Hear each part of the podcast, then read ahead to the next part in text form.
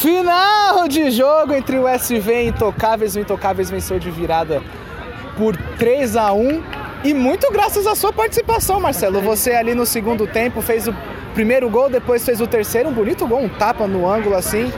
É, primeiro tempo de vocês acho que foi um, um pouco é, nervoso, né? Vocês, não sei se vocês esperavam, apesar de vocês já conhecerem a equipe do Intocáveis, na estreia vocês venceram por 6 a 2 mas no começo a equipe tomou o gol, acho que sentiu um pouco no segundo tempo. Até o tempo que vocês pediram, vocês também estavam um pouco perdidos. Ali depois, meu, vocês atacaram, pressionaram, não deram chance ao adversário. Comente um pouco mais sobre a partida. Então, primeiramente sobre o adversário, no, na, gente, na estreia do campeonato foi contra eles, né?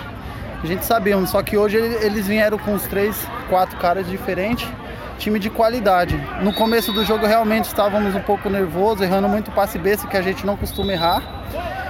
É, mais méritos do adversário, que também teve qualidade, sufocou a gente. No segundo tempo colocamos a bola no chão um pouco mais com, acho que com cansaço, né?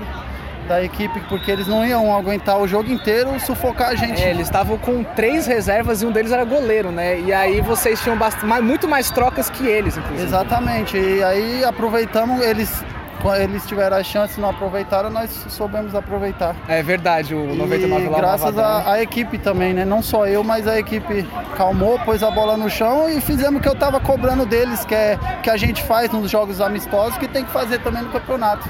Certo. É, não sei se você chegou a ver a questão da tabela, mas vocês agora terão outro reencontro. Vão enfrentar o time do Jaguara nas oitavas de final.